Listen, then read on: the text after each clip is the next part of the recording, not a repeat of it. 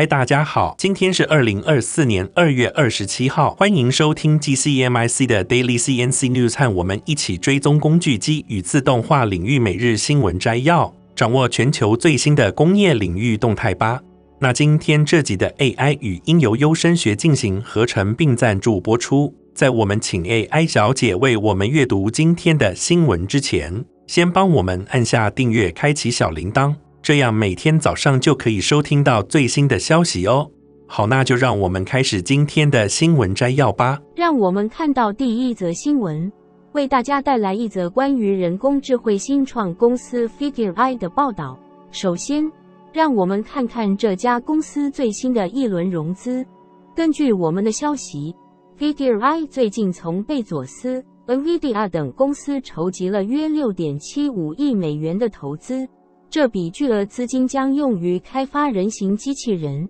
这不仅显示了在 ChatGPT 热潮之后，投资者对人形机器人的兴趣急速攀升，同时也表明了大型科技公司对于推动制造机器人的愿景和支持。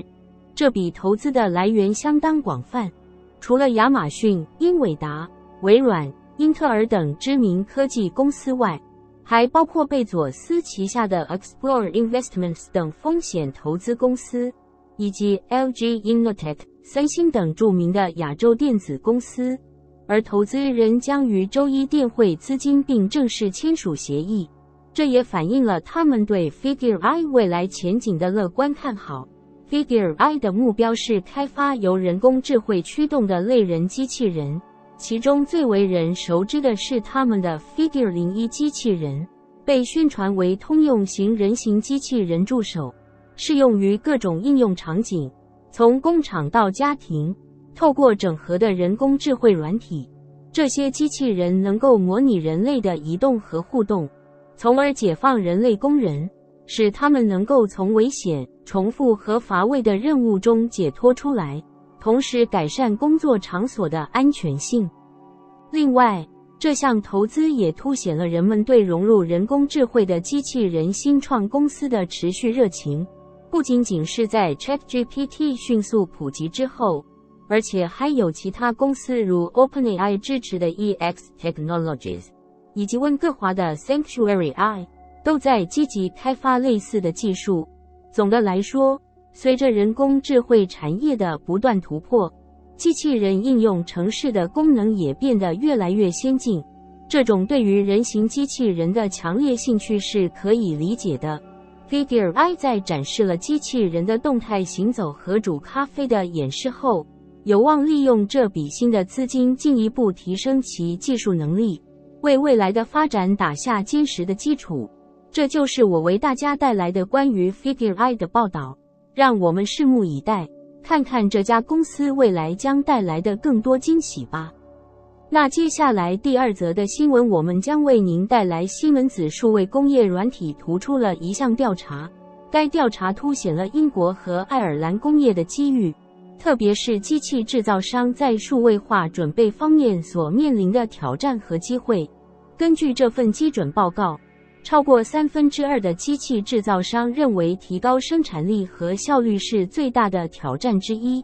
但有百分之四十八的公司却没有相应的数位转型策略。西门子数位化工业软体公司的英国和爱尔兰副总裁兼董事总经理 Ben Schiff 表示，数位转型将深刻改变机械制造业的竞争格局，智慧技术将极大地提高关键流程的效率。他强调了做好数位化准备的重要性，指出这将使机器制造商能够更快、更好，以更低的成本满足市场趋势和客户需求。他还提到，英国春季预算宣布的变化允许公司在投资当年从应税利润中冲销 IT 设备、厂房和机械的全部成本，这将为企业带来巨大的先发优势。此外，报告还指出了其他一些重要亮点，例如，近一半的受访者没有数位转型策略，只有少数公司在实行并行产品开发和提供增值服务方面表现出色。这份报告也提到，只有极少数的机器制造商能够非常自信地衡量数位技术和技能的投资回报。总的来说，这项调查为我们揭示了机器制造业面临的挑战和机遇，同时也提醒我们在数位化准备方面需要加倍努力。让我们拭目以待，看看未来的数位转型将如何影响这一领域的发展。借着第三则新闻，我们将带给您一则关于 3D 列印钛晶格技术的最新报道。据悉，一种新型的 3D 列印晶格结构近日引起了研究人员的关注。这种结构结合了两种不同的晶格，消除了传统结构中存在的弱点，使其在强度和轻量化方面表现出色。这项研究来自澳洲墨尔本皇家墨尔本理工大学，研究人员以空心睡莲和风琴管珊瑚为灵感，设计了空心支柱网格结构。并寻找了减少应力集中的方法。研究人员表示，这种新型晶格结构在压缩测试中比铸造镁合金 WE54 强度提高了百分之五十。这种结构形状复杂，但使用镭射粉末床熔融 3D 列印技术制造相对容易，尺寸范围从毫米到几米不等，且具有高耐热性，可应用于飞机。火箭零件等强度和轻量化要求严格的领域。此外，研究人员还表示，这种晶格结构对于医用骨植入物可能也很有用，因为它的形状能够促进再生骨细胞的充分填充。虽然制造过程需要先进的技术，但随着技术的不断发展，相信未来将会让更多人受益于这一高强度的 3D 列印技术。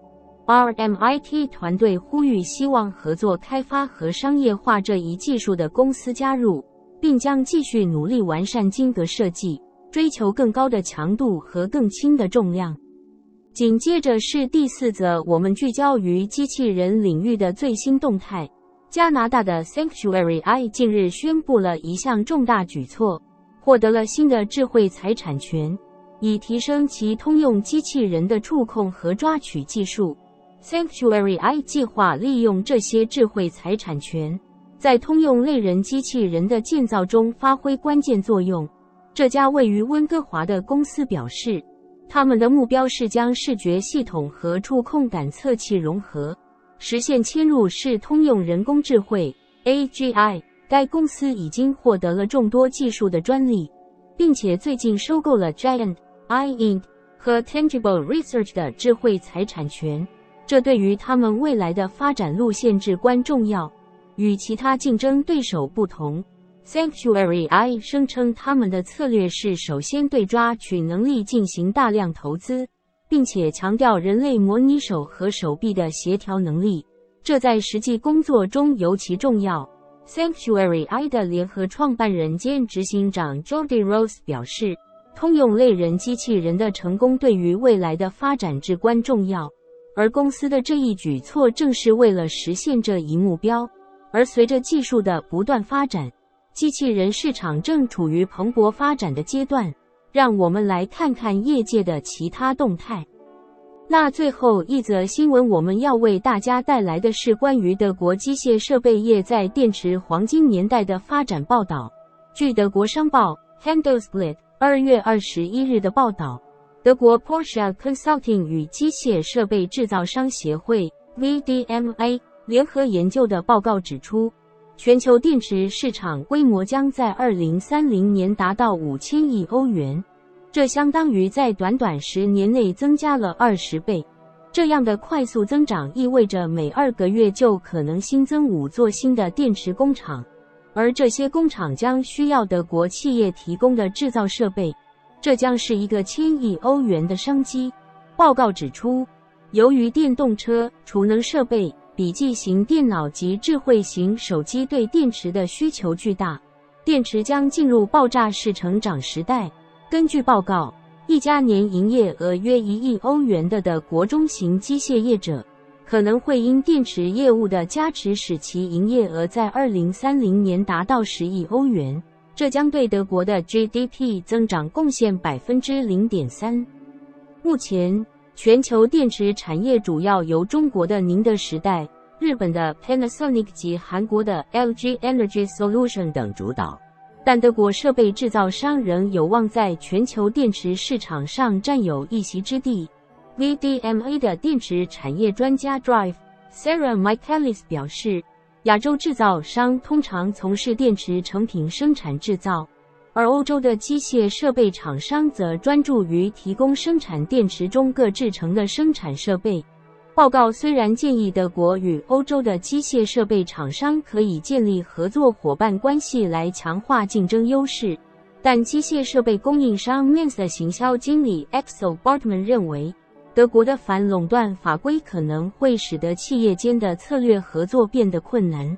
总部位于巴登符腾堡邦 Hartheim 的 i r i p 公司执行长 Stefan i r i p 表示，他对电池市场的前景感到乐观。并表示，公司已着手扩大产能、强化财务结构，并调整组织结构，以应对未来二年内电池需求的激增。他指出，未来将由亚洲或者欧洲主宰电池市场，而几年内将是一个关键时刻。为了应对来自亚洲同业的激烈竞争，研究报告认为，欧洲与北美之间的合作至关重要。VDMA 的 Drive Michaelis 表示。欧洲与北美的制造商已签订供货协议，并建立产业群聚，以应对中国与日本的电池厂商已有超过十年的生产经验，并计划在德国及欧洲建造数座超级工厂的挑战。以上就是关于德国机械设备业在电池黄金年代的报道，让我们拭目以待，看看未来电池市场的发展将会如何。请继续收听 TCMIC 工业与自动化的专业广播，我们下期节目再见。